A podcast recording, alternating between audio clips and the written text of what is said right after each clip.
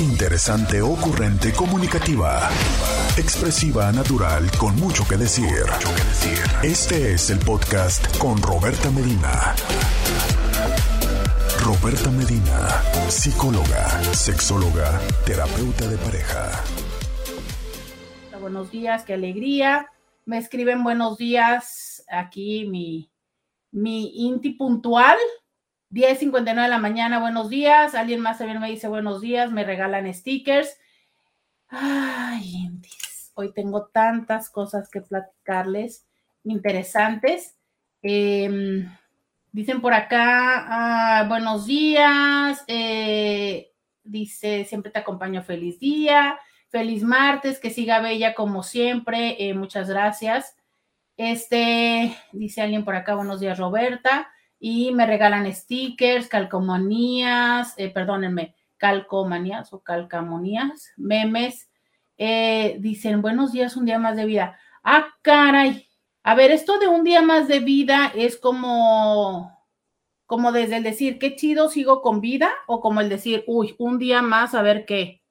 Cuéntenme eso. Fíjate, te ha sucedido, hace poco lo platicaba con una persona en consulta, ¿no? Cuando te despiertas, ¿qué es lo primero que dices? ¿Qué, qué es lo primero que dices cuando te despiertas? Eh, híjole, qué padre, otro día, o es como de, ay, ya desperté. Ah, tengo que ir a trabajar.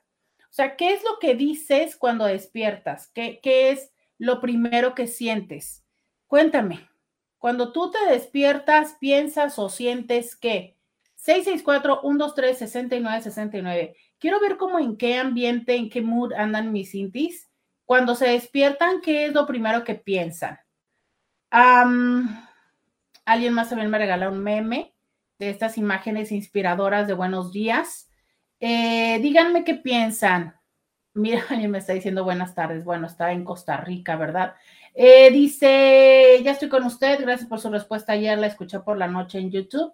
Pues bueno, eso es eh, la parte de por la cual dejamos esos espacios, este programa en YouTube, en Facebook y también en Spotify. Recuerden que pueden leernos, no, bueno, escucharnos en otro momento en esas plataformas. Dice alguien, Hola, buenos días. Un gusto, como siempre, escuchar su programa. Buen día, gracias. Oigan, eh, cuéntenme, cuéntenme qué, qué piensan ustedes cuando despiertan. Quiero saber, 664-123-6969. ¿Dan gracias? ¿Se sienten abrumadas, abrumados por, por el día? Dicen, al despertar doy gracias a Dios. Muy bien, muy bien dar gracias a Dios, dice, al despertar abro mis ojos y eso digo, gracias días por un día más de vida, ¿ok? Gracias Dios por un día más de vida, van dos que dicen que dan gracias a Dios. Em, buenos días Roberta, bien, estamos bien, gracias a Dios, tu radio escucha Juan Manuel por internet desde mi celular, desde Mexicali. Oiga usted, pues gracias por regalarme sus datos. Qué, privilegio, de verdad, cuando alguien me regala sus datos, me siento súper privilegiada, ¿eh? Se los digo. Eh, buenos días, gracias a Dios por darnos otro día de vida. Ok, alguien más que dice gracias a Dios. ¿Qué más dices tú? ¿Qué más dices tú cuando eh, te despiertas? Alguien me pregunta qué significan mis emojis. Ya saben que todos los días les pongo un emoji que tiene que ver probablemente con el tema de hoy o con el que me dio eh, antojo ponerles. Y eso significa que ya les leí al aire. y eso es lo mejor que puedo hacer en este momento para decirles que ya les leí, ¿sabes? Me encantaría poder ponerles más pero eh, pues no, ya saben, estoy haciendo varias cosas a la vez. Mientras ustedes me cuentan cuando despiertan, qué es lo que hacen, yo quiero decirles que en el tema de hoy, ay no, pero es que tenemos un tema pendiente, ¿verdad? Ay, es que es martes de solteros y yo traía un tema bueno de martes, pero debemos todavía el de la hija. Mm. Voy a leer este mensaje y ahorita decido. Dice, he tenido algunos cambios en mi rutina de sueño desde hace tres meses. Ahora me levanto más descansada, con más energía para iniciar el día. Escucho una canción que me conecta con el agradecimiento. Y antes me despertaba arrastrándome fatal. Híjole, es que no hay nada como tener un buen sueño reparador. Y en ese sentido es no solamente o sea, hay muchos elementos que nos ayudan o que nos perjudican, ¿no? Para tener el sueño. Desde a qué horas te duermes, desde cómo te duermes, cómo es la circunstancia que está sucediendo en tu familia, en tu vida, en tu entorno. Este, si duermes Si duermes este, en la calle, ¿no? O sea, en la calle me refiero a que eh, con la ventana cercana a la calle y estás escuchando todos los ruidos de la calle. Si duermes en un espacio donde haya luz o, potencialmente puedas tener la oscuridad suficiente para poder dormir. son muchos, muchos elementos que eh, suman o restan a la calidad del sueño. Buenos días, pues depende que haya soñado, solo gracias a Dios sigo aquí. Uy, qué interesante esto del sueño. ¿Cuántas personas eh, se dice que todos soñamos? Porque es parte de nuestro mecanismo incluso de organización, de información, de memoria, pero no todos nos acordamos de lo que soñamos, ¿no? Entonces, eh, quienes tienen el privilegio de recordarlo, hay quienes pueden recordarlo inmediatamente en cuanto se despiertan y que por eso se sugiere que se haga un diario matutino donde eh, documentes eso que soñaste, pero eh, también hay quienes tienen el privilegio de recordarlo todavía más después, ¿no? Incluso hay quienes han hecho lo necesario para desarrollar las habilidades para poder, em, pues no sé si sea correcto decir manipular el sueño, pero un poco sí, ¿sabes? Como incidir en que el sueño sea un proceso un poco consciente respecto a lo que quieren soñar. Entonces, bueno, esas también son grandes maravillas del sueño. Dice, digo siempre al despertar, gracias te doy, gran Señor, alabo tu gran poder, que con el alma en el cuerpo me has dejado amanecer. Miren qué bonita oración. Gracias te doy, gran Señor. Alabo tu gran poder, que con el alma en el cuerpo me has dejado amanecer. Ay, me encantó, me encantó, me encantó, me encantó, me encantó. Qué linda, ¿eh? Qué linda, qué simple, qué sencilla y qué significativa. Bonito y bendecido día, mi linda Roberta. En las mañanas, cuando pienso en darle gracias a Dios por mi familia, mi trabajo, le doy gracias en ponerme a gente como tú en mi camino. Ay, mi vida, muchas gracias. Qué bonito, claro, porque es que hay que agradecer no solamente por lo que tenemos, sino por todas las personas que hacen posible lo que tenemos. ¿Te has puesto a reflexionar cuántas personas participan en que tú puedas tener lo que sea, la comida, el trabajo, las circunstancias de vida y que no son solamente las personas con las que vives tan cercanos, ¿sabes? Sino otras personas que también están en tu entorno y que forman parte de esto. Muchas felicidades por su día de ayer, que Dios la bendiga siempre. Em, pues mire, lo próximo que le vengo manejando de celebración es el Día del Estudiante. ¿Ya? No, ¿verdad? Ese es el 26. Sí, todavía eh, la próxima celebración es el Día del Estudiante. Eh, dice, sí, Oigan, tenemos el tema de la hija, entonces, si tenemos el tema de solteros, ¿qué hacemos? ¿Qué hacemos, oigan? ¿Qué hacemos? Dice, yo cambié la alarma del despertador por un sonido de canto de pájaros y mi despertar ha mejorado y así comienzo el día. Sí, ¿sabes qué? A mí me encantaría poder hacer eso, pero no sé, es como, creo que hay personas que necesitamos un ruido más estridente a la hora de despertarte, ¿no? Eh, hoy es el día del hoy es el día del estudiante. No, no, pues perfecto. Intis, hoy vamos a festejar que es el día del estudiante. Yo también soy estudiante. Ya les dije que, ay, que no me había acordado. Que estoy estudiando la séptima maestría Intis, entonces tengo tarea que hacer y no lo había recordado. Exacto. Felicidades a todas las personas que seguimos en esta. Em, en esta idea de seguir estudiando. Felicidades a todas las personas en cualquiera que sea el nivel educativo en el que están, pero que siguen con este compromiso para su formación académica y que hoy por hoy que es tan eh, variada la oferta académica en línea y desde diferentes niveles educativos, pues aplausos y reconocimientos para quienes eh, siguen evolucionando de este aprendizaje, ¿no? Entonces sí, efectivamente, hoy es un día en el que celebro, por supuesto se me había olvidado, pero pues hoy es el Día del Estudiante, el día 23 de mayo, entonces claro que sí, ¿por qué no? Hoy es también un día donde yo puedo celebrar. Dice, ay no, yo odiaré a los pájaros. Híjole, pues les cuento que hay quienes todavía tenemos el privilegio de verlos, de, de escucharlos en verdad, ¿no? Alguien dice, gracias Padre mío por permitirme poner de pie, por disponerme a caminar con mis perros. Gracias por tus bendiciones día a día y por ver la luz en un nuevo día. Oigan, qué padre, o sea que sí dan gracias a Dios, mis intis. Qué bonitos. Yo también soy estudiante, estudio canto. ¿Cómo crees que estudias canto? Dime dónde, por favor, necesito saberlo. Es de las cosas que necesito aprender en mi vida a cantar. Ya ven, Intis, imagínense que yo aprendiera a cantar y al rato ya les canto, ¿no? O sea, Scooby les pone la música y yo les canto. Oh, no, no, no, no, qué cosa tan hermosa. Por lo pronto, en lo que nos coordinamos es que yo mando a pausa y él la pone. Por ejemplo, miren, chequen la coordinación, ¿eh? Vamos a la pausa y volvemos. Podcast de Roberta Medina. Scooby, tú cantas. Scooby, tú cantas. Que, ¿saben? A lo mejor Scooby nos puede cantar. Y... A veces sí, en la regadera. ¿Sí? Ah, y Scooby, pero no nos cantas a nosotros. En la regadera a veces. Ah, ya ves, nada más. Ay, pues bueno, que nos digan entonces las clases de canto, porque pues si no, no podremos ponerles aquí el, el, el punto, ¿qué? Cómico musical. Bueno, cómico sí, pero musical no. Oigan, entonces, eh, oigan, Pues entonces por aquí me dice alguien, pues de todas maneras siempre tenemos varios temas. Sí, ya sé, siempre tenemos varios temas. Dice, yo también doy gracias a Dios, apenas me despierto, digo gracias Dios por el descanso y porque puedo ver, respirar, escuchar y moverme. Aquellas cosas que damos por sentado, pero que son un privilegio. Como hay cosas que damos por sentadas, ¿eh? Como hay cosas que damos por sentados. Yo también soy estudiante, Pedro, de la vida, pues ya estoy muy grande y sigo aprendiendo, pues con tantos años yo no sé por qué, no conozco bien a mi hijo, pues me hace sufrir mucho, es muy majadero, pero gracias a Dios una sobrina me dio un buen consejo y se lo agradezco. Pues eh, sí creo que está en lo cierto. Disculpe que le cuente, es que no me he desahogado. Gracias por leerme, Dios la bendiga. Esta es también eh, una de las intenciones de este espacio, o sea, que ustedes se desahoguen, cuenten lo que necesitan y sí, ordinariamente tratamos de tener un tema por día pero hay momentos en que alguno de ustedes hay em, cosas, ¿no? Que ustedes quieren compartir y que para mí también es importante atenderle. Dice, buenos días, muchas felicidades por todo lo que aprendes en beneficio de la humanidad. Bueno, eso es cierto, yo lo aprendo y se los comparto. Eh, dice, próximamente quiero aprender guitarra. Sí, guitarra también está parte, digo, también está padre.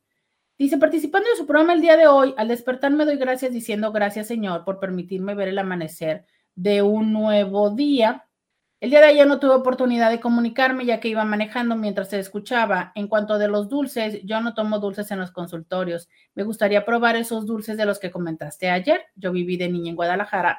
No me tocó probarlos, no sé si en ese tiempo no los elaboraban. ¿Me podrías mandar la foto para ver si puedo conseguirlos? Muchas gracias. Bonito día y bendiciones. Híjole, ok, ahorita voy a ver dónde dejé esas fotos, pero sí, claro, con gusto se los comparto.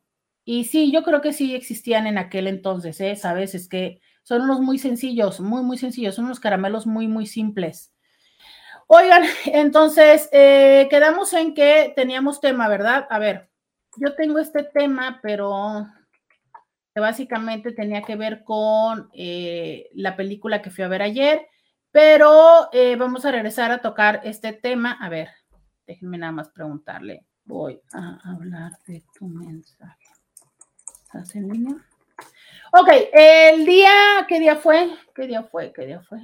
El día viernes se nos quedó este mensaje en el tintero y eh, ya les había dicho que lo quería tocar. El día de ayer se nos fue el tiempo y no lo alcancé. Y hoy, antes de abrir otro tema, voy a ponerme con este. Ya sé que es martes de solteros, ya sé que traigo varias cosas en la agenda. Miren, hasta mi camiseta venía tematizada, pero no quiero dejar de poner atención a esto. Me es muy importante que em, que este espacio no nada más sea de diversión y este de conocimiento, sino también de poder atender esos momentos en los que tenemos alguna necesidad emocional, porque para eso estamos los intis, ¿no? Como para acompañarnos en estos eh, momentos de dificultad. Entonces, leo este mensaje, pongan mucha atención, porque estoy seguro, segura que ustedes también querrán dar su consejo que aunque eso lo hacemos más los viernes, hoy también pueden ustedes apoyarle a esta Inti que se acerca a nosotros con esta pregunta, que dice así. Buenos días, Roberta. Te cuento, mi hija de 14 años con frecuencia me reclama que por qué tuve a su hermanita de 6 años. Dice que ella no pidió nacer y que así estábamos bien, que si yo no tengo dinero y no podía tener hijos, por algo sería. Aunado a esto, hay un maestro que le tiene mucha paciencia y platica con ella, muy amable el profe, ya tiene muchos años dando clase y me ha dicho que quisiera que el profesor la adoptara, ya que él sí tiene dinero, no como yo. Estos comentarios, aparte de hacerme sentir mal, yo le comento que tiene lo básico, que cuando ella trabaje ya se podrá comprar lo que quiera. Lo referente a lo de su hermana, le digo que, con, que ella no es Dios para decir quién viene y quién no, y que la voy a llevar a la iglesia con el padre para que le aclare sus dudas acerca de quién debe estar en este mundo y quién no, ya que por lo que veo, de nada le han servido las clases de catecismo ni lo que yo le he dicho. Gracias y firma su nombre. Em, hay muchos temas que decir de esto, ¿no?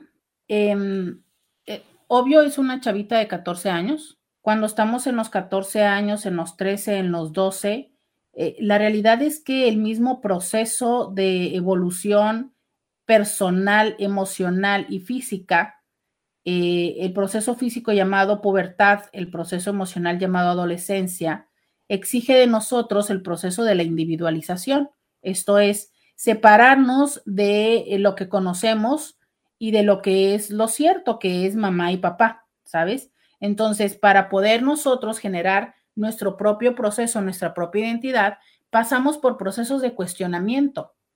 Entonces, em, si hasta ese momento las figuras más significativas de nuestra vida son papá y mamá, entonces son a estas las personas a las que empezamos a cuestionar y a de las que empezamos a querer diferenciarnos, esto es, no ser igual que ellos, ¿sabes? Y es parte del proceso de la adolescencia, o sea, es al contrario, yo te diría que si una, un hijo eh, no pasa por este proceso de, entre comillas, es que no es pelearse con quien tú eres, pero a lo mejor incluso cuestionar. Ahora, entiendo que desde la construcción y la educación tradicional, el que un hijo cuestione a un padre, pues atenta contra muchos principios. Em, creo que a veces en ese sentido tendríamos que tener presente que para nuestros hijos a veces no nada más o no solo somos los papás y las mamás, somos también sus vínculos más cercanos y referentes. Entonces, si es si tú eres mi mundo y yo necesito individual individualizarme, pues obvio que es lógico que cuestione mi mundo y entonces desde ahí te voy a cuestionar a ti.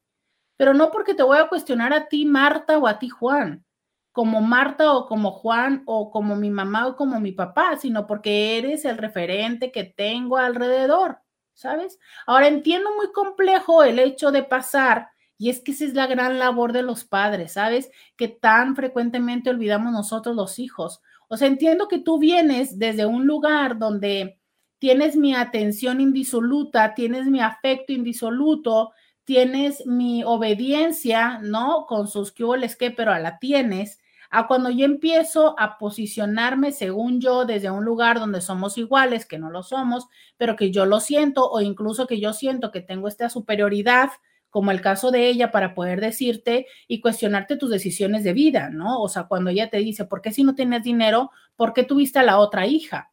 Un poco lo vengo diciendo en los últimos días, es sin afán de querer regañarte, a ti, sin afán de querer eh, responsabilizarte o culparte, es, esta dinámica no es nueva. Esta dinámica es parte del proceso de la adolescencia, pero también se sostiene en otros momentos en los que tú has permitido que ella cuestione. Deberíamos de no permitir que nuestros hijos nos cuestionaran, igual y no, porque también es parte del proceso reflexivo. Lo que me parece importante es qué haces con este cuestionamiento que ella tiene. O sea, es eh, los seres humanos, entre más cercano es el vínculo, más conocemos el punto vulnerable del otro, de la otra persona. Y lo tocamos. Y lo tocamos muchas veces con la intención de lastimar, ¿sabes? Y creo que esto, además de cruel, pues no debería de suceder, pero ok, sucede en la mayoría de las veces. Si tú has sido un tema donde consistentemente has repetido la parte de la frustración que tienes de lo económico, ya sea por para contigo o para con ellas. Entonces, para ella es un elemento en el cual conoce que es ese punto donde puede presionar y que tú vas a, a, tener una respuesta. Primer elemento, ¿no? Segundo, sí, evidentemente puede ser que sea una chava que tenga mucha hambre o mucha ambición. ¿Por qué? Porque hay personas que mientras somos felices jugando con piedras y con los juguetes que nos dan, una vez al año. Habemos personas que queremos los 87 juguetes disponibles en el mercado más los que vienen y todavía no se inventan. ¿Por qué? Híjole, no sé, aquí podríamos ponernos a encontrarle tres y siete pies al gato, de los cuales no voy a entrar en el tema, pero es, ok, para ella es importante lo económico. ¿Cómo es el vínculo con ese maestro? Y eso me hace mucho ruido. O sea, ese maestro es solo maestro, es un maestro cercano, es un maestro que le da regalos, es un maestro en el que ella ha visto que ese maestro tiene esa dinámica con sus hijos o es que los tiene con ella. Porque, no sé, es como, yo se los he dicho muchísimas veces, encuentro que la tarea del maternaje y del paternaje muy frecuentemente lo hacen otras figuras que no son las figuras sanguíneas, que son personas que se acercaron a nuestra vida y que, y que fungen como papá y como mamá. Pero a veces es esa dinámica que puede dar pie a lo que se conoce como el grooming, que es este proceso donde hay como un involucramiento, donde hay como un eh, sostenimiento de una dinámica, ¿sabes? Y que puede conllevar a una condición de abuso, pero que no es un abuso eh, violento, impositivo, sino es un abuso con, una, con, con toques de seducción, ¿sabes? Entonces, no sé, eso también me genera un poco de ruido ese maestro. El tema de la diferencia entre los hermanos. Me gustaría decir que, que es algo que se puede solucionar fácil, pero lamento decirles, y en eso es en donde estoy en este momento de vida, de entender que la rivalidad entre los hermanos es natural, es biológica, si tú lo quieres decir, porque pues a lo que nos importa a todos los seres mamíferos es mantenernos cerca de mamá para poder sobrevivir. Pero sí creo que mamá y papá afectan para que el vínculo entre los hermanos se consolide o no. ¿Me quedo con esa idea? Vamos a la pausa y regreso. Roberta Medina, síguela en las redes sociales. Ya regresamos, 664-123-6969. ¿En qué me quedé? ¿En qué me quedé? ¿Recuerdan en qué me quedé? Me quedé en que los papás y los hijos, ok. Entonces, a ver, em, está un ser humano, ¿no? Con sus papás, con sus vínculos, con sus hermanos, con sus tíos, con el abuelo, con quien sea. Y somos únicos. O potencialmente somos el segundo hijo o el tercero, pero estamos siendo los de mayor atención porque somos los bebés, porque somos la novedad, no. Y llega otro. ¿Qué hace mamá? ¿Qué hace papá? ¿Qué hace ese, esa persona significativa, tío, primo, hermano, para, para acompañarme en el proceso de tomar mi lugar. Sabes, desde los sistémicos se los he dicho, tenemos que tomar el lugar en el sistema y el orden, ¿no? Acomodar el orden. Entonces, ¿qué, qué hacen? ¿Cómo me acompañan? O sea, simplemente me dicen, ah, sabes que tienes un hermanito, ah, esta parte tan tremenda. Tú eres el hermano mayor, le tienes que poner ejemplo por por... O sea, sí es cierto, llegué antes y por haber llegado antes hay privilegios y responsabilidades, sí, pero cuando inmediatamente, eh, como, ¿cómo decirte? Como inmediatamente, en vez de pasar por este proceso amoroso, lo que haces es, es ponerme así, decirme, ah, ahora te toca este lugar. Y entonces llega la nueva cría, que por supuesto necesita todo el tiempo de ti, mamá, porque pues sí, porque así es, ¿no? Necesita todo el tiempo de mamá, necesita todo el tiempo de papá. Entonces necesita todo el tiempo de mamá, todo el tiempo de papá. Aparte es una bolita de carne súper tierna, súper amorosa, súper lo que quieras, ¿no? Y más si, pues, además de esto se suman condiciones y circunstancias diferentes.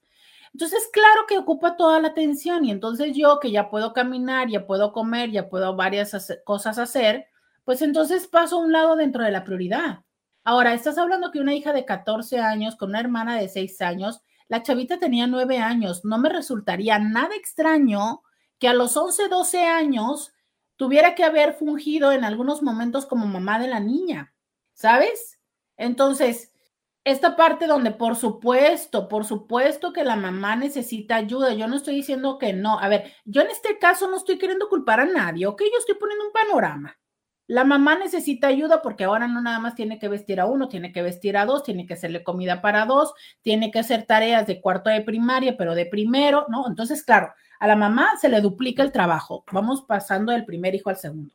Entonces, claro que no resulta complejo decirle, eh, no sé, ayúdame a bañar a tu hermano mientras yo hago esto. Eh, revísale la, cuida a tu hermano, ¿no?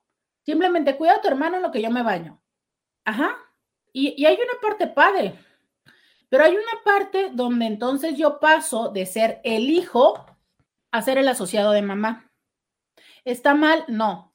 Solamente te estoy diciendo, así pasa. Y entonces empiezan a hacerme adultito. Ahora, hay quienes me hacen más adultito y hay quienes me hacen menos, ¿no? Porque hay familias que no lo hacen tan o que son menores las, las cosas, pero te cuento que a veces no son ayudas, son responsabilidades. Se queda como tal. Ya a ti te toca bañar a tu hermano, porque como de todas maneras te vas a bañar tú, ¿qué más da? Si estás sacando tu uniforme, saca de una vez el de tu hermano. Si vas a cocinar, o sea, o ahí está la comida, caliéntenla. Tengo, tengo personas en consulta Alguna vez me decía una persona que yo todavía no logro concebir en mi cabeza, pero me decía que él a los, a los cuatro años calentaba la comida del hermano. Y a veces veo Isabel, ya ven la niña que, la niña, la hija de, de, Luisa, que a veces viene y juega aquí conmigo, ¿no? O me peina. O mi sobrina, y digo yo, ay, caray. O sea, y, y claro que yo puedo potencialmente ver que Isabel, sí, claro, me peina, me maquilla, me traiga un sándwich, ¿no? Y a lo mejor en algún gran extremo puedo ver que, le pudiera enseñar a hacerme un sándwich y me lo traiga. Pero yo me imagino a esa niña con la responsabilidad de, de caliéntale la comida a tu hermano, ¿no? Pero tampoco quiero satanizar a la mamá. Hipotética, ¿no? O sea, ¿qué más hago yo si entonces yo tengo que salir a trabajar porque no tengo, la, no tengo las circunstancias económicas de que alguien me mantenga? Yo tengo que salir a trabajar. Y entonces es preferible que, mi primer hija o primer hijo me ayude a darle de comer porque finalmente yo ya preparé la comida, yo ya la dejé, nada más se trata de calentarlo en el micro, ni siquiera se va potencialmente a ver un problema ni nada, ¿sabes? O que saque la comida del refri y, y yo he cumplido con todo lo que he podido, es más, hasta con más, porque carajo, dejé la comida hecha, ¿qué más puedo hacer? No, es cierto, en teoría pues nada, nada más, ¿no? Dentro del alcance. Pero es ahí donde entonces vienen todas estas circunstancias, ¿sabes? Las circunstancias de la vida ordinaria, las circunstancias de la condición económica, o sea, una serie de factores y elementos que se suman y que son parte de nuestra realidad. Hay niñas y niños que viven esto como una parte de, de entender, de subirse a la circunstancia, de buscar las formas para salir adelante. Pero hay niños que lo viven con recelo. Hay niños que lo viven con melancolía. Y no son malos niños. Tampoco satanicemos a esos niños. Son potencialmente niños que todavía necesitaban más cariño, que todavía necesitaban más de estar en ese lugar. ¿Cuánto tiempo necesitamos estar en el nido? No lo sé. No lo sé, ¿sabes? Hay personas que nacen y que casi inmediatamente este, pueden volar. Hay otras personas que nos toman mucho tiempo volar. Hay otras personas que nunca pudimos volar. No lo sé.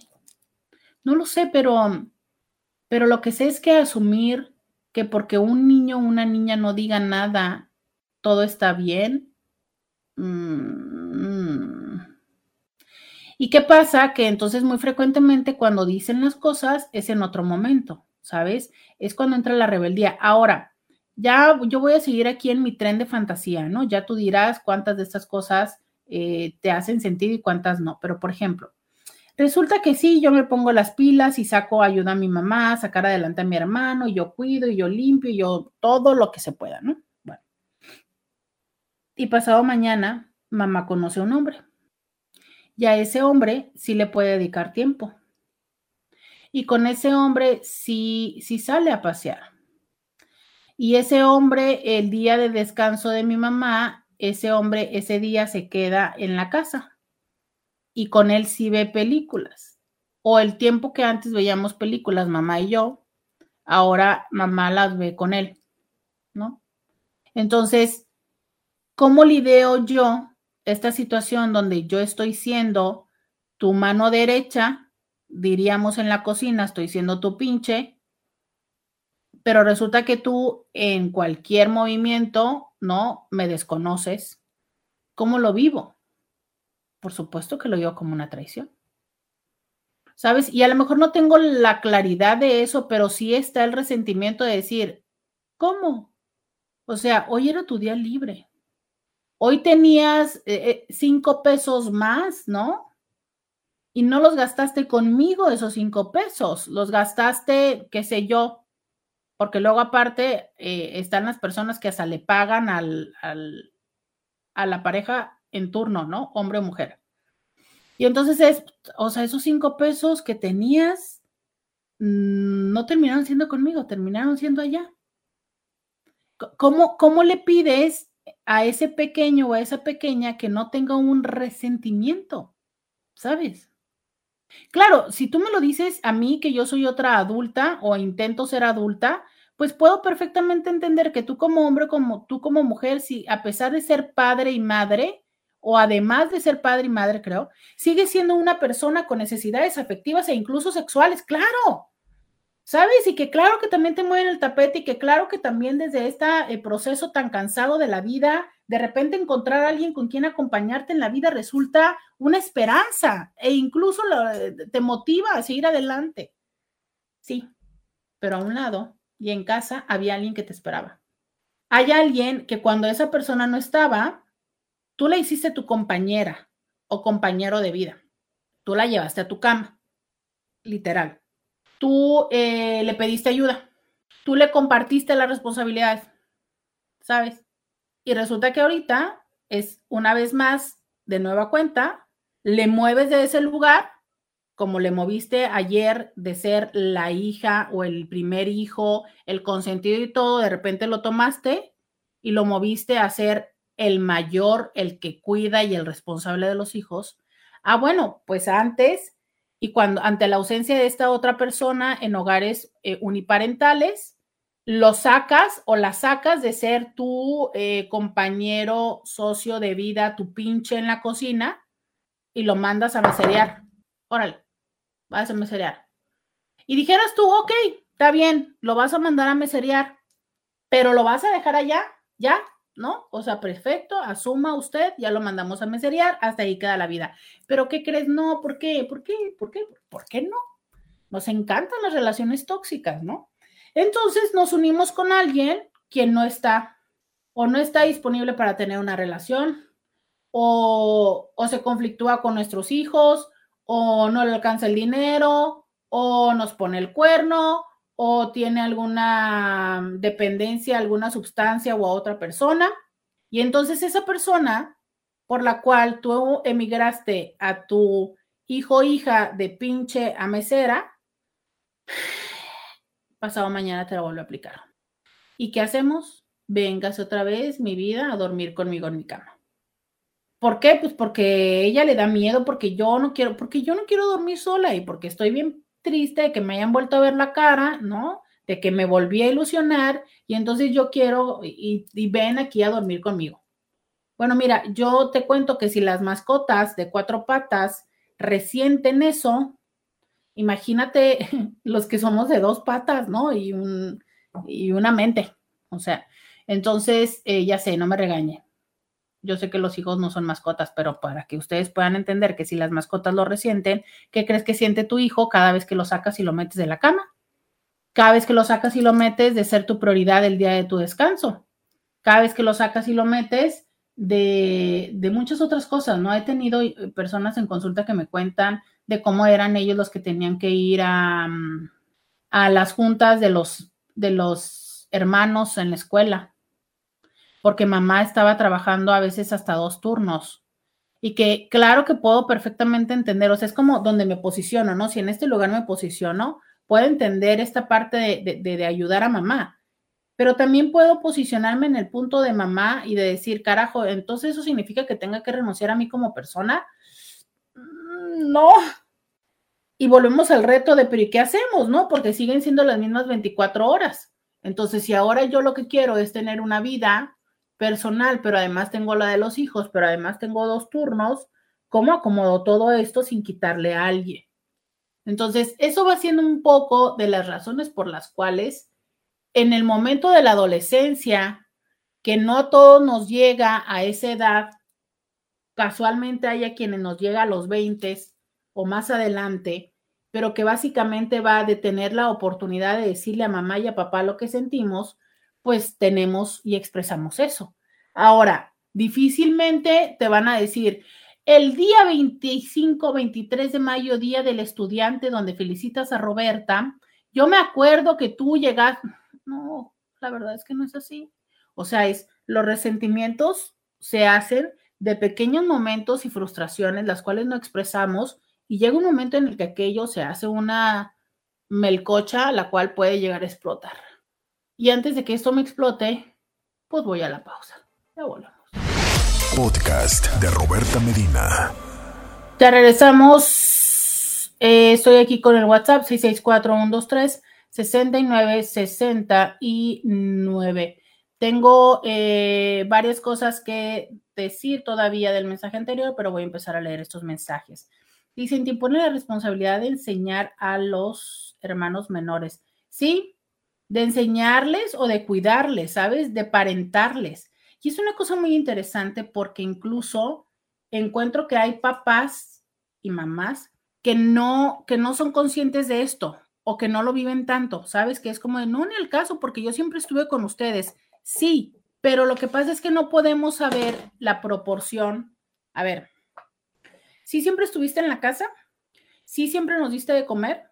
¿Sí siempre hiciste la tarea con nosotros?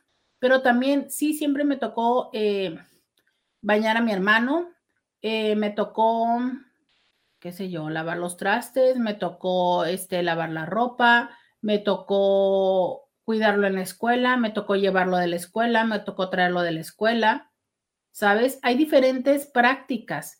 Ahora, puede ser que haya personas que digan, no, pues eso fue lo que me tocó hacer y pues X, ¿no? O sea, yo le ayudaba a mi mamá con eso pero hay quienes pueden sentirlo como si se hubiera sido la responsabilidad de sus hermanos.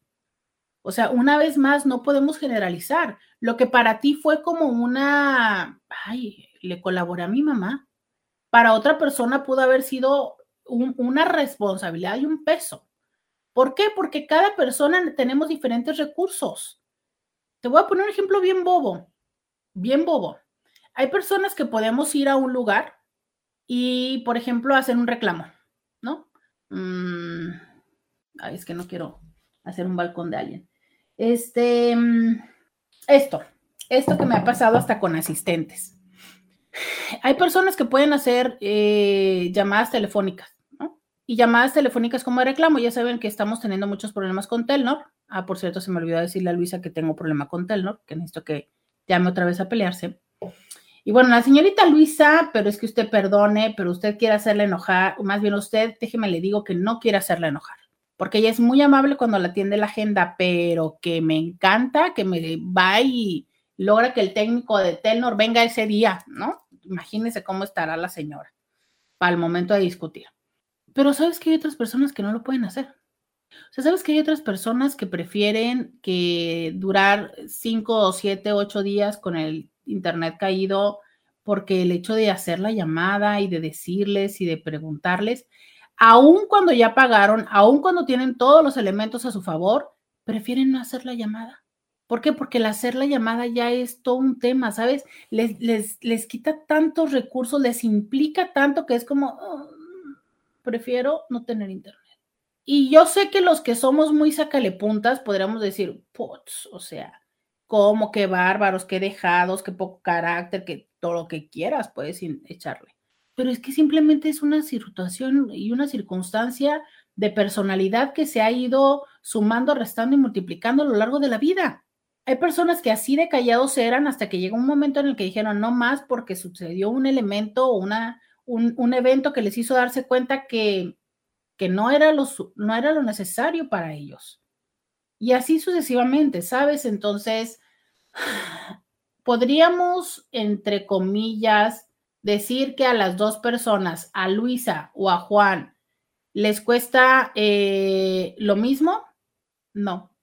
Luisa tiene ciertas habilidades desarrolladas que puede a, través levantar el teléfono y tener y sostener una, una conversación, discusión, bajo los elementos de em, reclamar lo que ella considera que le es justo por su pago de su servicio.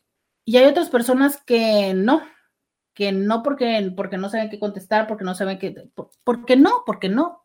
Ahí es cuando aplica lo que yo les digo que no les alcanza la vida. Y así va, ¿sabes? Entonces eso tenemos que entender, que potencialmente para algún hijo diga, pues no, ni siquiera lo piense, que a lo mejor dijera, ay, pues es parte de lo de, que, de haber vivido cuatro hermanos, ¿no? Con mi mamá soltera, pero habrá uno que diga, híjole, estoy cansado de ser el papá o la mamá de mi hermano y que incluso llegue una etapa en la vida adulta que diga, yo no quiero hijos porque ya tuve, ya, ya viví esa parte. No estoy diciendo que sea necesariamente el caso de esta persona que nos manda, pero lo que sí estoy diciendo es, en mi experiencia clínica, y ojo, porque aquí les voy a regalar algo que lo he aprendido después de muchos años de la consulta, muchos años, más de una década de consulta. Y es lo siguiente, ya se me olvidó.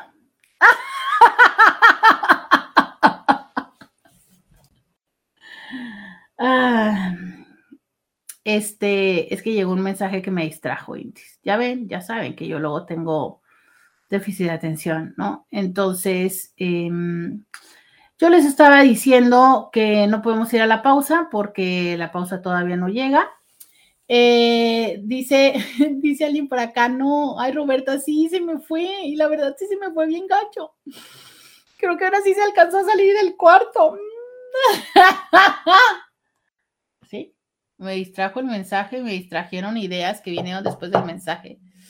En fin, dice, yo también tuve un hijo que era más interesado en lo material y yo solo le di lo necesario de alguna manera, solo lo escuché y continué con lo que sí podía yo hacer. Y ahora, después de sus 30, él cambió mucho y su deseo por lo económico y lo material lo ha impulsado a superarse. Pues es que, fíjate que hay cosas con las cuales nos peleamos o sea, es que decimos, no, qué bárbaro, qué mal, que sean interesados y todo. Cuando potencialmente lo que podemos hacer es encaminar. O sea, creo que es uno de los grandes temas y retos que se nos repite consistentemente en, en las relaciones humanas. Las ganas de cambiar al otro bajo los parámetros que se supone que son lo perfecto y lo ideal. Por, o sea, es, si no hubiera personas ambiciosas, yo creo que seguiríamos como humanidad emigrando, buscando el mamut y quedándonos unos días en cada espacio. O sea, hubo personas que dijeron, yo no quiero estar haciendo esto, yo tengo que encontrar cómo, y descubrieron la agricultura. Y hubo personas que dijeron, a ver, yo, yo, yo, pues si puedo, me queda todavía tiempo, ¿por qué me voy a quedar con una parcelita? Voy a hacer dos, voy a hacer cuatro, voy a hacer seis, ¿no? Es más, llegó un momento en el que yo ya no lo quiero hacer voy a hacer para que los otros lo hagan por... Qué, maravilloso. O sea, de verdad, ¿por qué nos peleamos con la ambición? El reto es la ambición cuando no coincide con un esquema de valores positivos. O sea, ese es el punto en el que tendríamos que enfocarnos cuando hablamos de educación. El, el ponerle también los valores de respeto, de amor, de lealtad hacia nuestras infancias no quererles quitar, por ejemplo, esto que nos hacen a todos los que tenemos déficit de atención y que nos dejan con la, con la idea medias, ¿no? Y es que aparte era tan buena, pero era tan buena la que les iba a decir, pero ahorita tienen que regresar. ¿Por qué se pelean con los que tienen déficit de atención?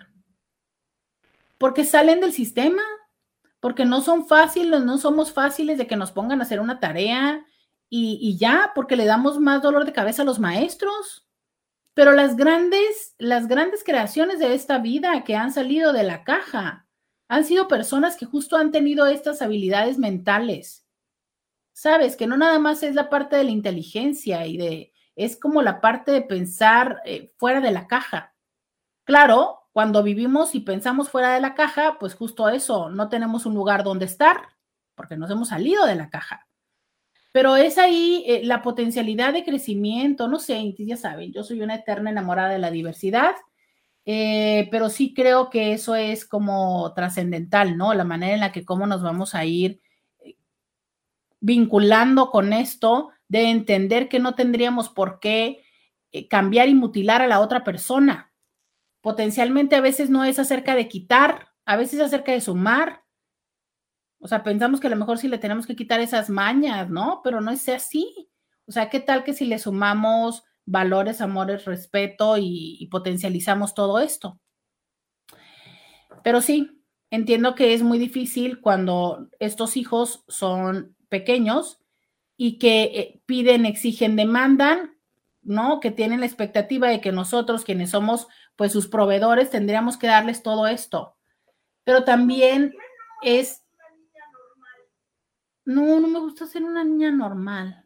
¿Ustedes creen que les gustaría que yo fuera una niña normal? Si yo fuera una niña normal, ¿ustedes me escucharían a través del 1470 de la M? ¿Me escucharían en las redes sociales? A ver, manden una manita arriba o una manita abajo. Si yo fuera una niña normal, ¿ustedes me escucharían? Manita arriba, si me escucharían. Manita abajo, si no. Vamos a la pausa y volvemos. Roberta Medina, síguela en las redes sociales. Bienvenida, bienvenido a la segunda hora. Bienvenido, bienvenida a la segunda hora de Diario con Roberta. Te saluda Roberta Medina, soy psicóloga, sexóloga, terapeuta sexual, terapeuta de parejas, terapeuta de familia, de lunes a viernes, la INTI con la que platicas temas de la vida, del amor, del sexo, de lo que eh, sucede a nuestro alrededor, que estoy aquí contigo de lunes a viernes de 11 a 1. Este, muchas gracias, muchas gracias, Intis. Em, aunque ya me confundí. No supe cuáles son manitas arriba y cuáles son manitas abajo. Pero oigan, muchas gracias porque me encanta, ¿saben? es que gracias, gracias, gracias, gracias por todas las cosas que me regalan. Inmediatamente llega un comentario de, una de las cintis y vean, o sea, oiga, ¿cómo, ¿cómo uno se va a sentir feliz? Inmediatamente me dice, así eres perfecta. Ven, ay, qué bonito, qué bonito, yo también te quiero pero en general dice, no, yo no te escucharía. Eh, dice alguien, estaba diciendo del hermano que si le gusta el papel de apoyar a la mamá con los hermanos menores, que cada quien tenemos diferentes herramientas. Sí, pero es que estoy segurísima que iba a decir una conclusión. O sea, hay como tres, hay tres, tres conclusiones que tengo ahorita a lo largo de mi carrera como terapeuta, ¿sabes? Y, y, las otras dos las tengo muy claras en ese momento, pero no sé cuál era la que les iba a decir. En fin, ay, qué estrés. Gastas. Eh, dice, mm, dice alguien, no, yo no te escucharía. Dice, creo que sería aburrido. Es como cualquier clase. El tema puede ser súper interesante, pero si no te lo presentan de una manera agradable, nomás no funcionaría. Muchas gracias. Ya ven, ay, qué bonito. Me siento amada el día de hoy, con todo mi déficit de atención. Este, sí, ya saben que aquí todo pasa, o sea, que aquí el que no cae resbala, se nos va la onda, tomamos café, nos limpiamos la cara, este, la Lola llora, bueno, aquí es un chile, tomate y cebolla. Muchas gracias, porque el día de hoy, aunque es martes de solteros, decidimos dar respuesta a, al WhatsApp, ¿no? Que nos dejaron el día de el viernes. Para quienes recién se van sintonizando y les hago un refresh en lo que Instagram se va, y eh, regresa, ¿verdad? Porque ya saben que así es estas redes sociales ahora, que todos los días cambian la política. Entonces, em, yo, para quienes van llegando en este momento al programa, como siempre sucede en la hora, hacemos una recapitulación de lo que hemos platicado en, eh, en la primera hora del programa. Entonces vamos a ver dónde está el mensaje de la INTI. El mensaje de la INTI dice así. Buenos días, Roberta. Te cuento, mi hija de 14 años con frecuencia me reclama que por qué tuve a su hermana de 6 años. Dice que ella, ah, ya me acordé. ¡Uh! ya me acordé. Yeah, yeah. Uh, uh, ya me acordé. Uh, uh, ya me acordé. Ay, qué bonito es acordarse. Miren, hasta la Yuya está celebrando conmigo. Qué bonito, qué bonito. Ok, voy a leerles otra vez el mensaje. Buenos días, Roberta. Te cuento, mi hija de 14 años con frecuencia me reclama que porque tuve a su hermana de 6 años. Dice que ella no pidió nacer y que así estábamos bien.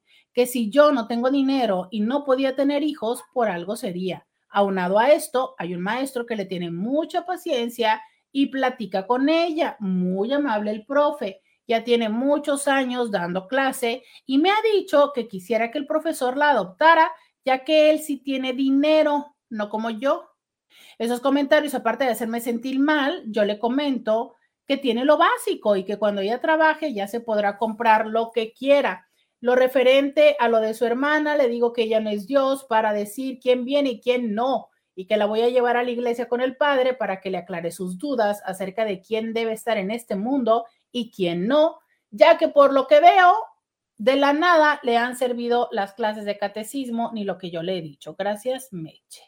Em, dicen por acá, dilo antes de que se te vaya de nuevo. No, pero ya sé, espérenme, espérenme. No, es que, es que ese tipo de cosas hay que ponerlas así. Es como cuando los chefs hay que hacer el emplatado, ¿sabes? Y ya que tienes el emplatado ya le das el último toque, entonces ahora tengo que volver a hacer un emplatado, hombre, tan bonito que me había quedado el anterior, pero bueno.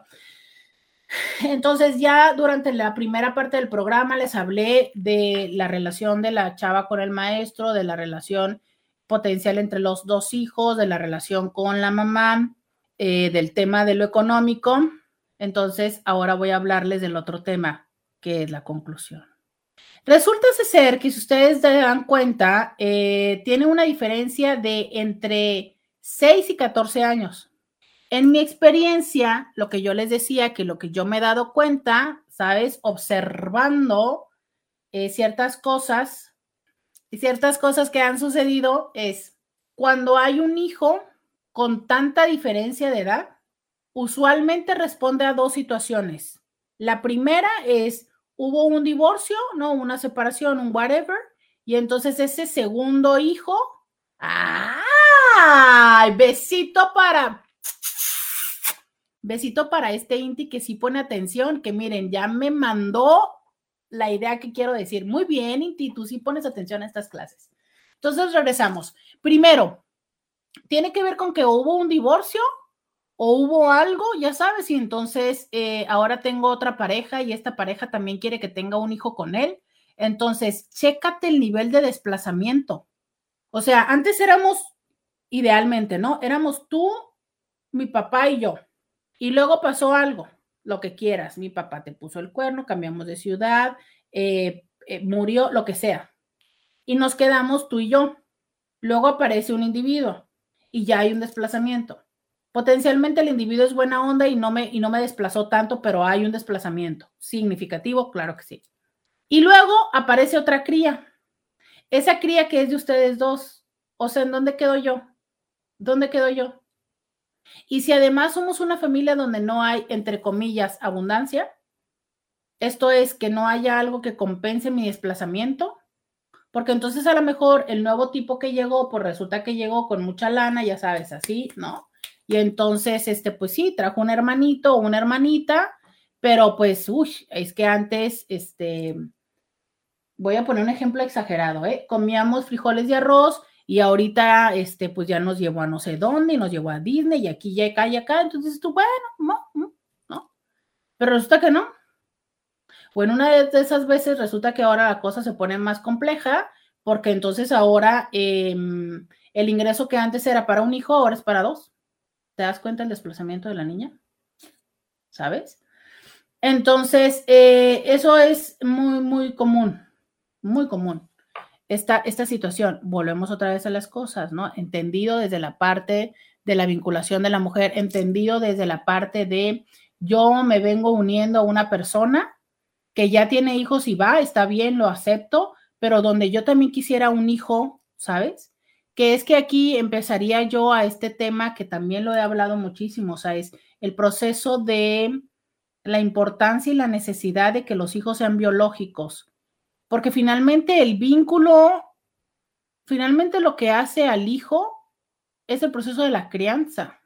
Pero hay para quienes todavía tienen esta idea tradicionalista que tiene que ver con lo biológico y que muchas veces es precisamente por esa idea que impulsan el que tengan otro hijo y que desde ese lugar, porque fue precisa, es que es, que es lógico, ¿no? O sea, si, si la idea de que sea biológico es tan importante para mí, por ende, consciente o inconscientemente voy a hacer una diferenciación con los que son y los que no son biológicos. Por supuesto, yo sé que me van a decir ahorita, no es cierto, yo nunca hice diferencia, no es cierto, mi, mi, mi no, mm, pues no va a haber, no va a haber, si por diferenciación tú dices que lo va a maltratar al otro, pues no, pero de que habrá alguna forma de predilección, sí, para todos no, para las personas para quienes es significativo eso, es que sabes qué, hay ciertas ondas que nos enseñaron que la sangre y que no sé qué, híjole, no sé, si la sangre fuera tan potente como sería, ¿cómo explican que hay tantas personas en este mundo que nuestra familia son personas que no son de nuestra sangre?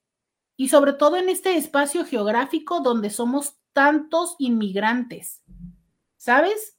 Personas que son de Sinaloa, de Guadalajara, este, de muchísimos espacios del sur, del norte. Bueno, carajo, ahora tenemos hasta, este, ¿qué? Haitianos y no sé cuántos, ¿sabes? Eh, familia es, familia es el entorno, familia son las personas con las que estás, familia son eh, las personas que eliges para construir una vida, esa es familia. Claro que existe eh, ciertas personas que por sangre son importantes, pero la sangre no es lo que nos hace familia. De hecho, hay una frase que yo frecuento, que tengo en Instagram, que dice que, que la lealtad, ¿no? Es lo que nos une realmente. Pero en fin, dejando esto de lado de lo de la familia, pero explicando que muy frecuentemente esto es lo que sucede cuando hay hijos que son de diferentes padres y para cuando alguno de los padres, el tema de la sanguinidad, si está correcto decirlo, es importante, ¿sabes? Porque a veces no es importante el tema de la sangui, de lo sanguíneo. Em, si la sangre fuera tan potente, ¿por qué hay hombres que abandonan a sus hijos? Sangre de su sangre. Deja tú, porque hay hombres que abusan de sus hijas. ¿Sabes? Ahí debería de darles un cortocircuito, pues no, ¿sabes? O sea, la, sangre es importante. Ah, ya les voy a decir por qué es importante lo de la sangre. ¿Se acuerdan hace un rato cuando hablaba yo acerca de esta parte del cómo es que se dio el proceso de la de ser nómadas a ser sedentarios? Que nunca he entendido por qué la palabra sedentario es cuando ya te queda, ¿sabes? Eh, siempre me hizo choque siempre he pensado que esas palabras están al revés volteadas y que sedentario tendría que ser el que va de un lugar a otro siempre con sed, pero en fin, ya saben, yo y mi dislexia de palabras, punto. Entonces, ¿por qué se dio este proceso? Pues porque la, agricultura, entonces ya la agricultura, entonces yo empiezo a hacer mi metrito cuadrado de, de, de tierra y al rato dos y al rato cuatro y al rato cinco y llega un momento en el que digo yo, ¿qué onda, no? Pues es que yo quiero que la tierra que yo trabajé se la queden personas que son de mí, que son mis hijos y yo cómo voy a saber si son mis hijos o no, pues resulta que nada más, o sea, que la persona que los tiene, o sea, la incubadora, o sea, las mujeres, nada más tengan que ver conmigo para asegurarme que todos esos hijos son míos. ¿Sabes? Por eso es que tiene importante, por eso es que tiene importancia el vínculo sanguíneo, para que al momento de heredar, ¿sabes? De, en el momento de hacer este paso de linaje, haya una certeza de que a quien se le pasa el linaje es parte de nosotros. Pero bueno, todo esto también cuando entendemos esta parte de la mirada transgeneracional, ¿sabes? Podemos darnos cuenta que los vínculos y la energía y todo esto va más allá de la sangre, aunque uno de los vínculos importantes e indisolutos sí es la sangre, ¿no? Pero entonces, regresando a esto, dicen la palabra que estás buscando no es sanguinidad, sino consanguinidad.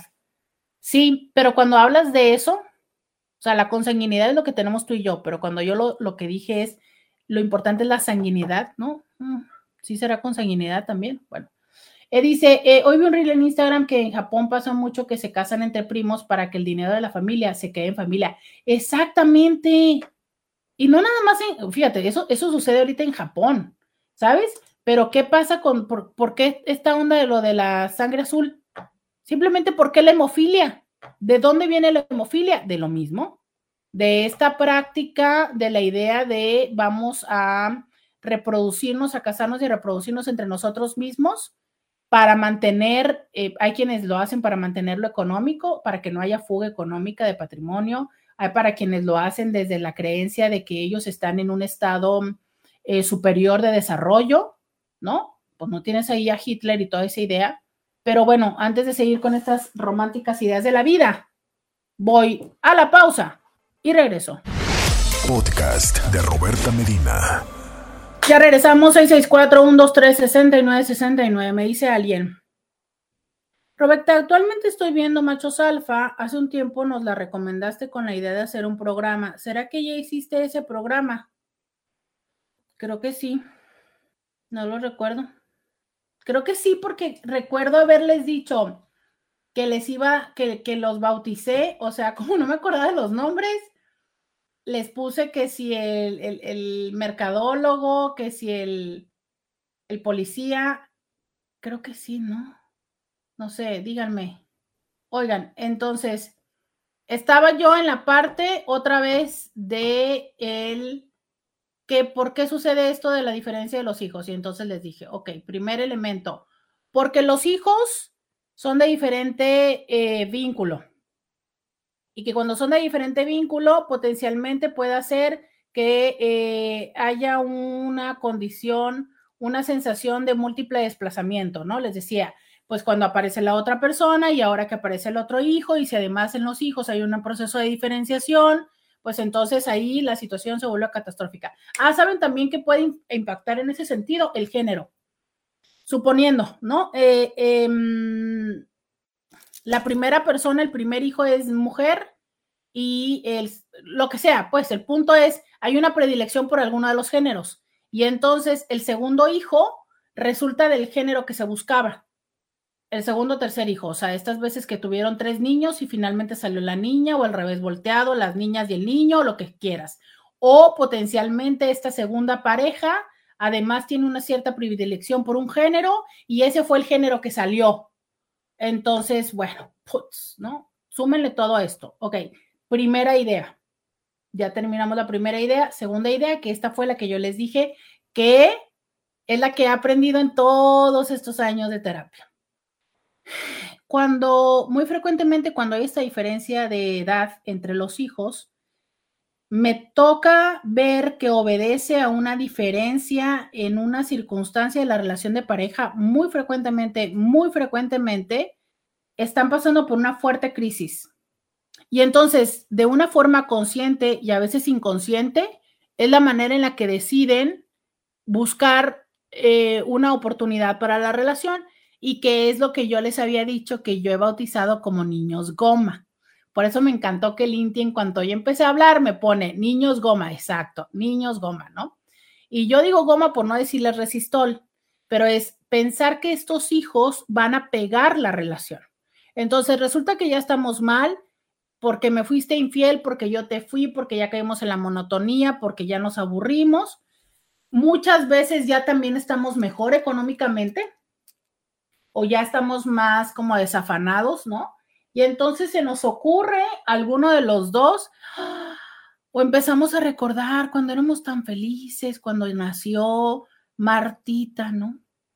el embarazo de Martita y cómo estábamos juntos y cómo no teníamos más que para irnos a comer una nieve, pero éramos felices comiéndonos la nieve con Martita, ¿no? Y entonces ahorita que ya tu negocio se puso y el mío también o lo que sea y tal, pero ¿qué tal que volvemos? Y zarráscatelas. Que a veces lo hacemos desde ese lugar muy romántico y con una intencionalidad eh, decidida entre los dos, y a veces lo hacemos desde una forma consciente o inconsciente de tratar de retener al otro. Tú no tienes una idea de cuántas veces han llegado a consulta conmigo que están en una situación de mucho conflicto, incluso situación donde ya em, la frecuencia erótica ya no es frecuencia, ¿no? donde ya son encuentros así como muy esporádicos y em, que hasta les he dicho, por favor, en este momento tengan precaución porque es cuando tan comúnmente llega a suceder el embarazo. De esos llevo 35. 35 veces les he dicho a la pareja, por favor, le he dicho, enmícatelo. Le he dicho, ¿sabes? Lo que quieras, se los he dicho. Y no.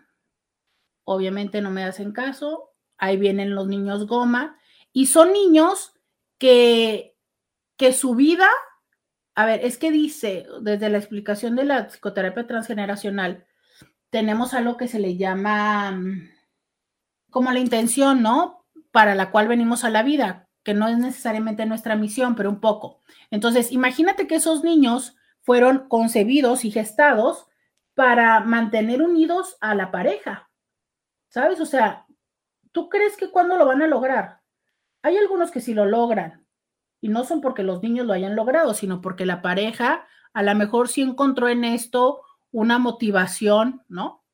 O a veces no es que lo hayan encontrado como una motivación, sino porque eh, lo encontraron una vez más como una parte de mm, resignación. He escuchado muchas parejas que tal cual llega un momento donde en, en esta situación dicen, ok, está bien, me voy a quedar y vamos a hacerlo mejor, ¿no? Y en el vamos a hacerlo mejor, la relación como que estires y aflojes duran 5, 7 años. Muchos dicen, bueno, hasta que fulano y sutano, hasta que se vaya a la carrera, hasta que tal. Y los últimos años son de un verdadero estire y afloje, ¿sabes?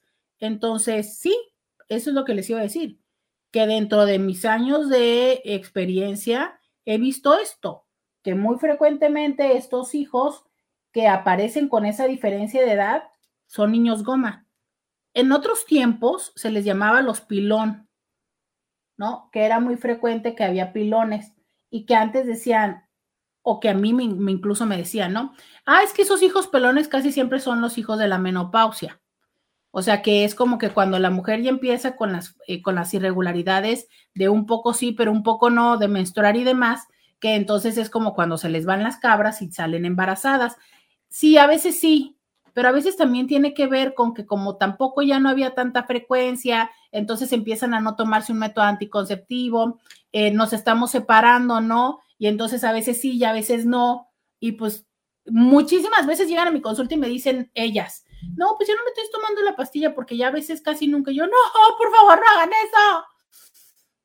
Hay una historia tan fuerte de eso que miren, de recordarla me da por llorar. Una vez más. Eh, dice, yo un bebé goma y tómala, que me divorcio los nueve meses de nacido el bebé. Adjunto la foto. Mire, nunca te había visto con él. Eh, dice, me embaracé de reconciliación. Me manda la foto, ella embarazada y él abrazándola. Dice, en esta foto tenía cuatro días de haberle encontrado sorpresitas en el teléfono y ahí estoy con disque mi sonrisota. Y ahorita, un año después, con el mismo vestido y el bebé cargándolo. Dice, y ahora aquí sí estoy feliz conmigo y mi bebé gomita. Mira, qué padre. Y qué diferencia de rostro el tuyo, ¿eh? O sea, fíjense, me manda la foto donde ella está embarazada y está el, marido, ¿no? Así agarrándole la panza, como que están sonrientes. Pero ella dice que pues tenía cuatro días de que le encontró cosas en el celular, o sea que realmente no estaba tan feliz. Y ahorita me manda la foto con el mismo vestido, pero cargando a su bebé y ahora ya de divorciada y demás, ¿no? Entonces tú, qué chido, qué chido, ¿no? Sí, los bebés goma. Entonces, ¿qué pasa con los bebés goma? Eh, y que tú estás a muy tiempo de cambiarle este sentido de vida a tu bebé, pero cuando realmente los hace, o sea, cuando existe, cuando no hay un trabajo terapéutico en ese sentido, ellos tienen la, sensación de vida de no pertenecer, de no estar en el lugar, de no ser suficiente. Claro, porque nunca van a ser suficiente, pero no van a ser suficiente ¿por qué? Porque la tarea que le fue asignada, consciente o inconscientemente, no la puede lograr. O sea, un hijo no puede hacer pareja. Un hijo lo que hace es padres. Un hijo lo que pudiera llegar a ser es socios, pero un hijo no hace amantes, un hijo no hace eh, cómplices, un hijo no hace eh, amistad. estos elementos que son necesarios para la relación de pareja. Un hijo no lo hace. Un hijo lo que hace es convierte a personas en padres y les da la responsabilidad del paternaje y el maternaje. Entonces, pues sí, este es otro de los motivos. ¿Por qué digo esto? Por donde estaba antes en ese mensaje que nos mandaron el viernes. Que potencialmente esta situación de la hija de 14 con la hija de 6 o es porque hubo un cambio de papá y de familia o es porque entonces la relación ya estaba lo suficientemente mal, deteriorada, eh, así como de medio le jalamos y les tiramos y te embarazas. Entonces, claro, el reto es esto, ¿saben, Intis? Muchas veces los seres humanos no somos conscientes del lado, del lugar en donde estamos y todos los de afuera sí. Es lo que a mí me da mucho miedo que me suceda, pero que, pero que es a menudo frecuente. Tú estás ahí en el ojo del huracán y entonces tú ves a la tóxica y al tóxico y ves a tus circunstancias y sueñas y crees y, tienes fe y tal, y los de afuera estamos así viendo y diciendo, mm, ay cosita, ya le volviste a creer el desgraciado. Pero tú sí le crees, ¿sabes? Y nosotros pensamos que eso nada más nos los hacen nuestros amigos los adultos. O no, nuestros hijos muchas veces son más adultos y maduros que nosotros. Y mientras tú estás una vez más creyéndole a mi papá, en mi cabeza es, ¿es en serio? ¿Otra vez? Sobre todo cuando implican muchos cambios, ¿no? Entonces ya nos enojamos, tu papá y yo, y que no sé qué, y ahora no voy. Y ahora mi mamá y mi papá se enojaron y ahora sí vamos a la casa, aquí o allá. Entonces llega un momento en que los hijos ya son más inteligentes que nosotros, neta. Son más inteligentes emocionalmente y entonces tu hijo es así como de, ¿es en serio? ¿Lo volviste a creer? neta te embarazaste. Y luego para colmo, voy a cargarla, voy a cuidarla yo. No, no, pues, no, pues guau. Oigan, vamos a la pausa, ¿no? Ya volvemos. Roberta Medina, síguela en las redes sociales. Ya regresamos. Buenos días, Roberta. Muy interesantes sus programas. No entiendo por qué mi hermana es así con los pretendientes que tenía mi mamá, ella se les ofrecía ¿qué? Cosa que mi mamá tiene resentimiento con ella. Con mi primer esposo también se le ofrecía, él ya falleció. Me volví a, pero yo no la invito a mi casa porque ella es alcohólica y es muy vulgar y se maneja muy descaradamente con su comportamiento. No entiendo por qué ella es así. Siento que es muy envidiosa porque ella no tiene relaciones estables, es muy promiscua. Gracias, Roberta, por tu consejo. Uy, no, pero a ver, nena, dame más información del sistema. Em, porque yo te puedo decir mis fantasías, pero no sé si sea tu sistema. Pero te voy a soltar una de mis fantasías. Em, nosotros no sabemos, nosotros no sabemos las cosas que pueda traer, las cosas que traen las personas aunque, aunque hayan sido parte significativa y, hayamos pasado nuestros primeros momentos de vida y creemos que las conocemos porque es nuestra hermana, no sabemos lo que ella haya vivido. Y ojo, ojo, ojo, no estoy diciendo que esto haya sucedido, yo empecé puntualizándoles y diciéndoles que es mi fantasía, mi fantasía, mi idea, mi creación, yo lo asumo como algo personal, ¿ok? No estoy diciendo que sea tu situación, solamente voy a poner un caso hipotético de los que he visto. Em, hay familias en las que hay alguien que ha sufrido un abuso y que nadie lo sabe. O a veces sí lo sabe. Pero entonces, esta persona que sufre este abuso aprendió a vincularse hacia el mundo desde la sexualización. Aprendió que su valor hacia las otras personas era a través de su cuerpo, era a través de ser erótica, o erótico, porque sucede en hombres y en mujeres. Aprendió que la manera en la que las personas le prestaban atención era a través del usar su cuerpo. Aprendió que la forma de ser vista o ser visto era cuando las personas tenían una intención de usarle o de tocarle. Y esa es la forma que, que ha tenido de vincularse con el mundo. Y entonces, así lo aprende. ¿sabes? Que para cuando yo quiero un contacto es a través de ese lugar. Habemos personas que tuvimos padres amorosos, que, que si yo estaba triste, mi mamá me abrazaba, O que si yo quiero un abrazo de mi papá, yo podía ir a pedirle un abrazo a mi papá y mi papá no me iba a tocar, me iba a dar un abrazo. Pero si yo, cuando necesité eso, eso venía con algo más, ¿sabes? Eh, cuando yo necesitaba amor, venía con algo más, pues entiendo que esa es la forma del mundo. Y entiendo que así es como yo puedo ser vista o puedo ser amada o puedo ser valorada o puedo ser considerada. Entonces, ¿qué hago? Lo es como si lo instalara en mi modus operandi y desde ese lugar me relaciono. Yo sé que hay personas que incluso hasta cuando yo leí el mensaje hice una pausa cuando dije yo, ¿por qué? ¿No? O sea, como se le insinúa a los pretendientes de la mamá. Sí, porque también te podría decir, hace un momento yo también hice una pausa cuando te dije nadie lo sabe, pero a veces hay quien lo sabe. Y a veces mamá lo sabe. Y es súper, súper, súper doloroso, súper trastocante, súper... No encuentro una palabra que pueda encerrar todo el gran sentimiento y destrucción que se vive en el saber que la persona a la que más amas y confías y de la cual esperas la protección es parte de, de esa dinámica. Entonces, obvio que generas un enojo. Claro, claro que generas un enojo. Y claro que entonces una forma de equilibrar o desquitar ese enojo, ¿sabes? Pues es eso, ¿no? Entonces, si mamá trae a un pretendiente, pues claro que entonces ahora es una forma de reequilibrar el, sistema y decir, ahora va la mía. Eh, potencialmente sé que hay muchas personas que digan, ¿de qué hablas, Roberta? Yo les dije, voy a hacer mi fantasía. Esta persona no me escribió más de su sistema. Pero esto que te digo, no es una novela. Han sido muchas dinámicas familiares que he escuchado y que son así. Que son eh, niños y niñas con dolor, que son niños y niñas que es la forma en la que han aprendido a estar en este mundo y que eso es lo que hacen. Y que justo hay tanto dolor que por eso también buscan callar su dolor en el alcohol, ¿no? Y entonces yo sé que si nos lo queremos ver de una forma muy sencilla, es decir, no, che borracha, este, calienturienta, irrespetuosa, sáquela en la fregada, ¿no? Y ni le inviten a las reuniones familiares.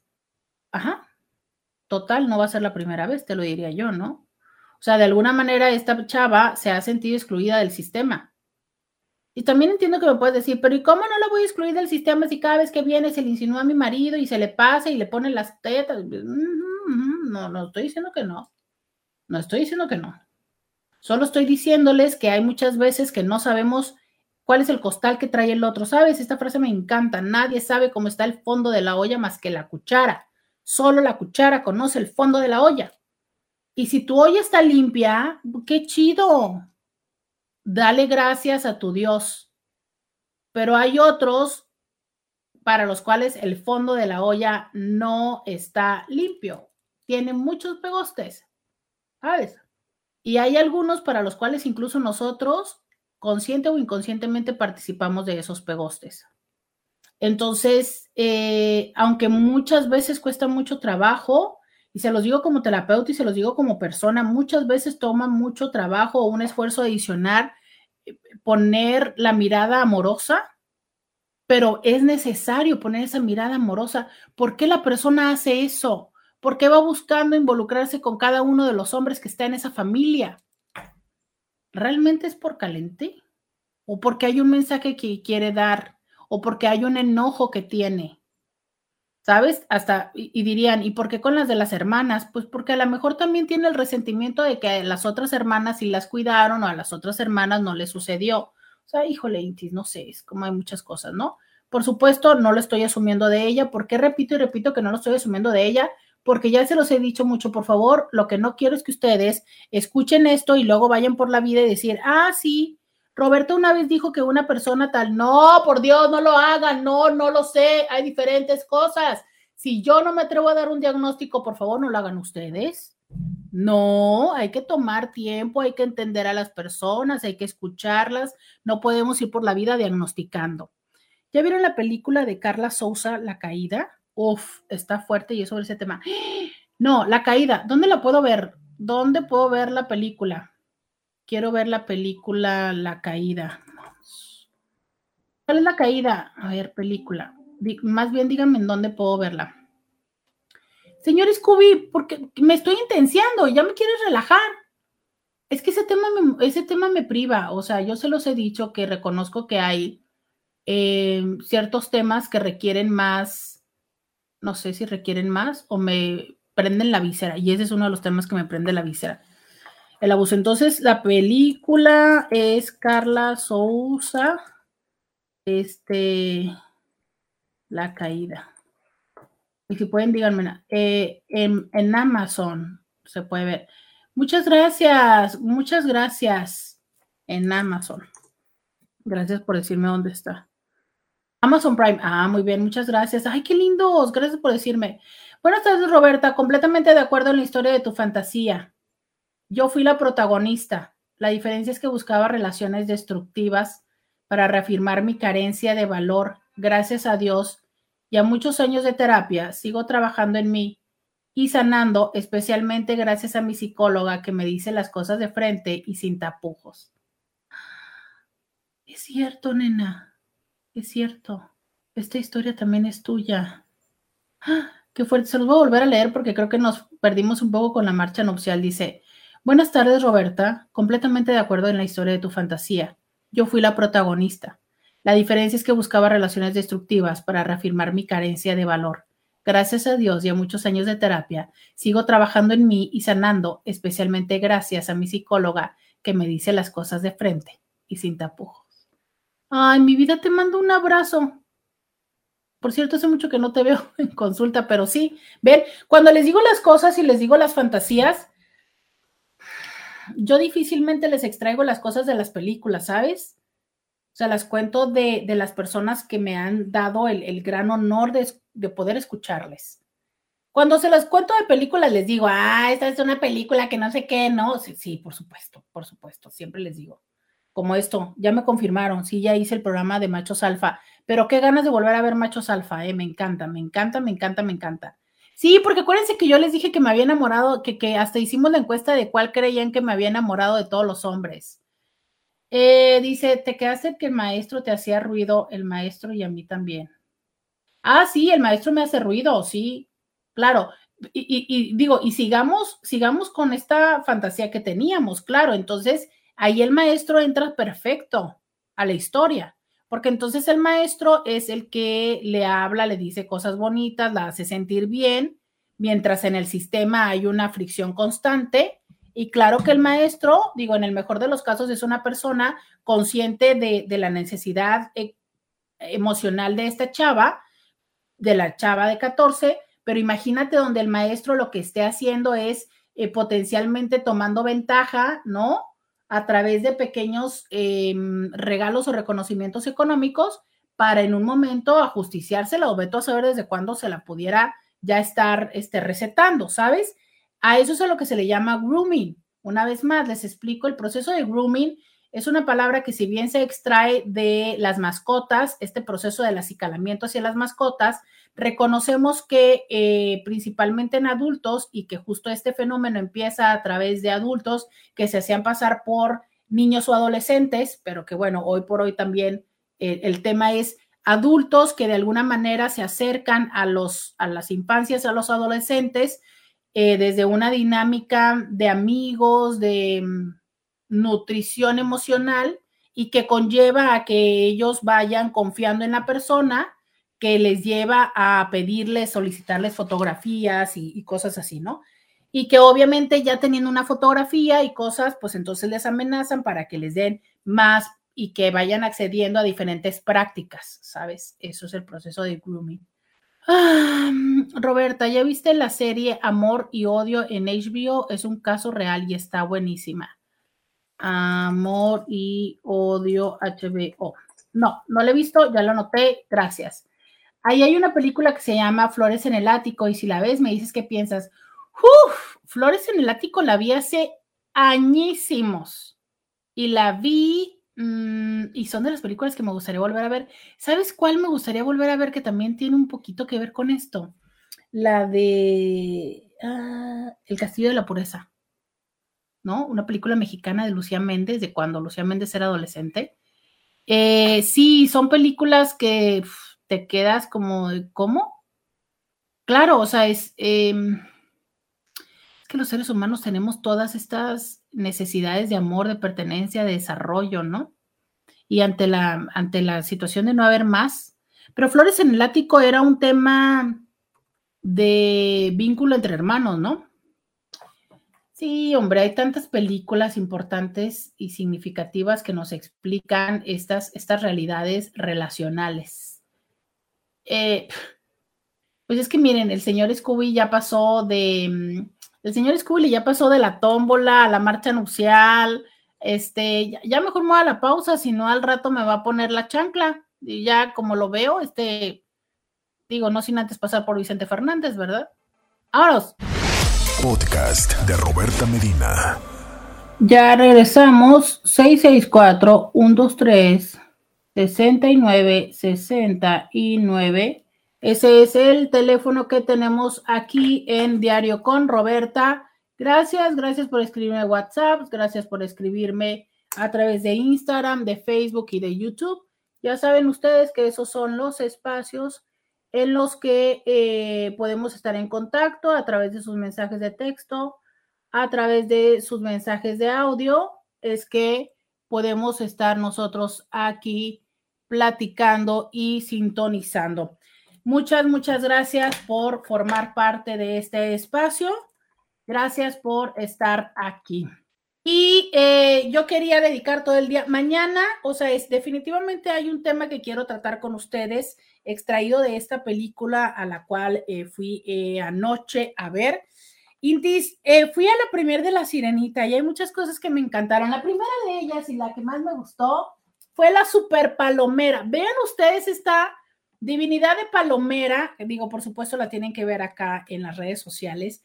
Para empezar, fascinante porque tiene su tapadera, ¿no? Eh, por supuesto, de brillitos, pero tiene una base que es hermosísima porque prende. Ay, bueno, ahorita no la van a poder porque es en el día, pero es la cosa más hermosa, es de las palomeras más divinas que he visto en los últimos años.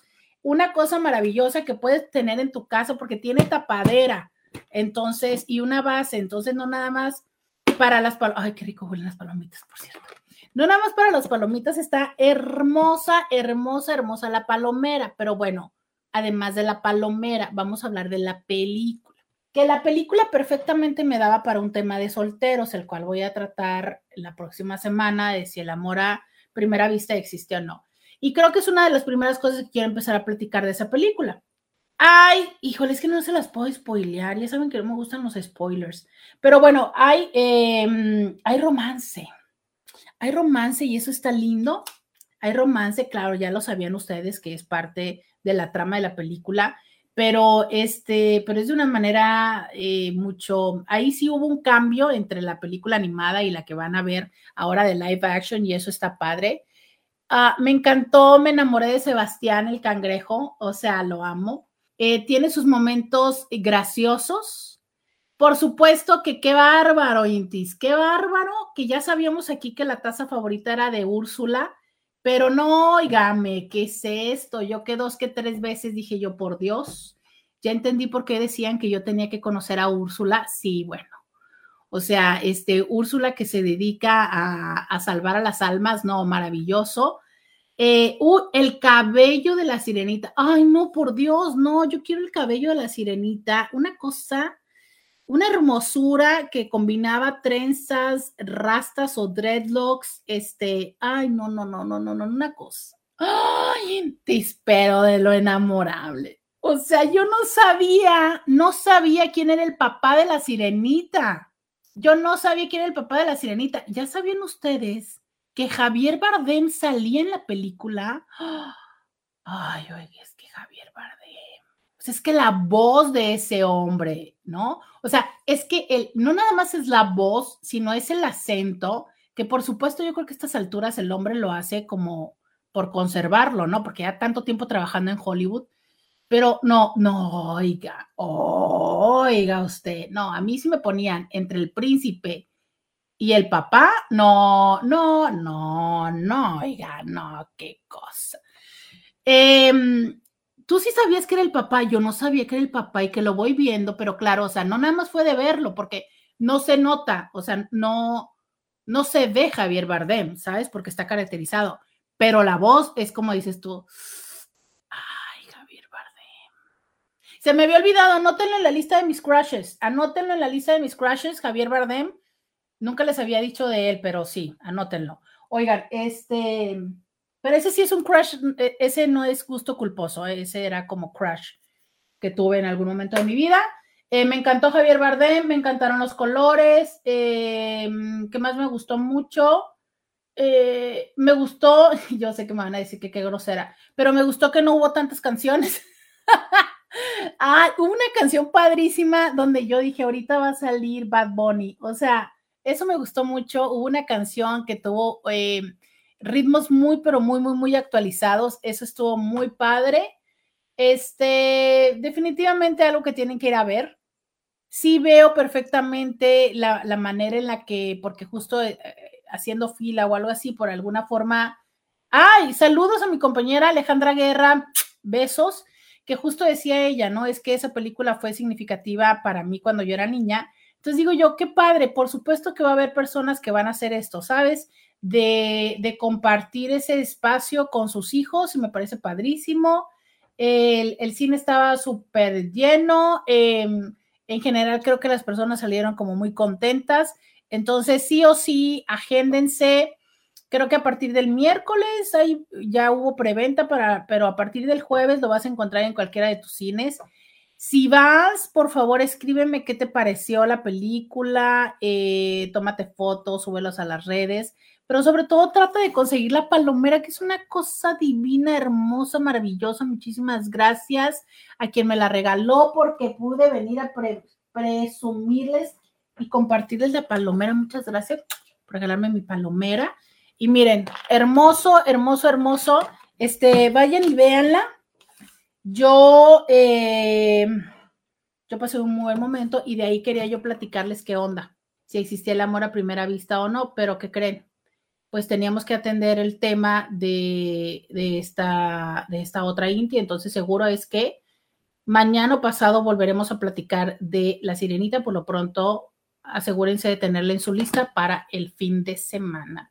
Eh, regreso a leer esto. Me mandaron sticker, me mandaron beso, me mandaron sticker, me mandaron beso. ¿Qué más me mandaron? Eh, que en Amazon puedo ver la caída que si voy a ir a la despedida de soltera. Dice, eh, buenos días Roberto, lo primero de dar gracias a Dios y después de renegar cuando tienes un vecino ruidoso que no te deja dormir con su horrible música todas las noches. Qué bonita tu tacita, bonito día. Híjole, es que esta parte de la contaminación que tenemos y que hacemos, que no te dejan dormir por, por el ruido. Fíjense que no sé si ustedes les ha tocado, pero yo, bueno, yo tenía un vecino que se la pasaba fumando mota híjole, tampoco era como muy agradable que cuando no, siempre estaba, o sea, en la noche le daba por fumar cigarro o fumar mota, ¿no? Y era como, ay, por Dios, ya quiero respirar aire antes de dormir. Y como obviamente era verano, no era como que dijeras tú cierro las ventanas. Entonces, dice, el colmo de esa paloma es que le pongan. Este, oigan, Intis, cerrando el tema del día de hoy por estos minutos que nos quedan, ¿qué hacer con esa hija? Va a sonar muy curioso lo que te voy a decir, pero ¿y si le das amor?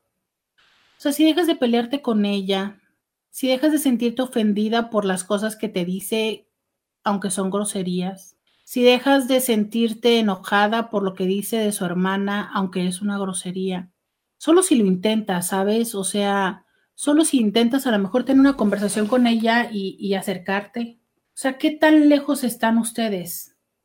Porque me queda claro que habemos personas que cuando más necesitamos la cercanía, nos volvemos más groseros, intolerantes y poco deseables, ¿sabes? Y, somos, y somos, somos más fellitos, pero es cuando más queremos que vengas y nos abraces y nos digas que te amo. Entonces, no sé, potencialmente ella lo que está buscando es un decirte, quiero que me quieras. quiero que me quieras como quieres a mi hermana, ¿sabes? Digo, si las cosas están como están, me parece que no hay nada que perder si le das, si le das el amor y la atención. No va a ser fácil, ¿sabes? Porque seguramente al principio seguirá, o sea, literal, estoy teniendo en mi imagen que si tú la abrazas, a lo mejor ella, ¿sabes? O sea, se pelea y se quite, ¿no? De hecho, un poco va de esto también la película de la sirenita, de estos vínculos con papá. Em, cuando las expectativas de papás son diferentes a, las, a, las, los deseos de los hijos. Entonces yo sé que ningún papá eh, quiere que los hijos sean groseros y tal. Y, y, los hijos creo que nos toma mucho tiempo darnos cuenta cuando lo estamos siendo, ¿no? Pero lo que quiero decirte es, podrías probar eso, ¿no? A ver qué pasa. Y si no, como siempre, ya saben que mientras la gerencia y el 1470 lo permita, me van a encontrar aquí de 11 a 1. Si no, pues a lo mejor me encuentran en otra hora, ¿verdad? Pero siempre estará este espacio de diario con Roberta, donde entre nosotros los intis tratamos de entender esto que se llama vida. Muchas gracias al señor Scooby. Hasta mañana.